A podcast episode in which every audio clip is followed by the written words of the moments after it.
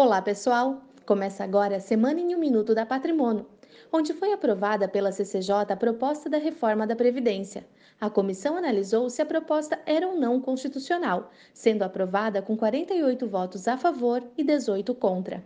Agora o texto segue para a comissão especial que já foi nomeada pelo governo. E após algumas mudanças, a equipe de Paulo Guedes refez o cálculo da economia gerada com a aprovação da reforma. A projeção indicou um valor de um pouco mais de 1 trilhão e 200 bilhões de reais.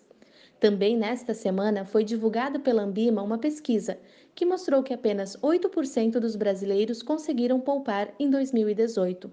Outro ponto a se destacar é que ainda existem cerca de 800 bilhões de reais aplicados em poupança.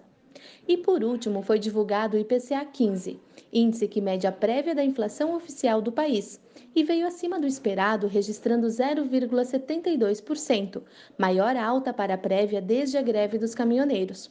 Estas foram as principais notícias dessa semana. Um ótimo final de semana e até a próxima sexta-feira.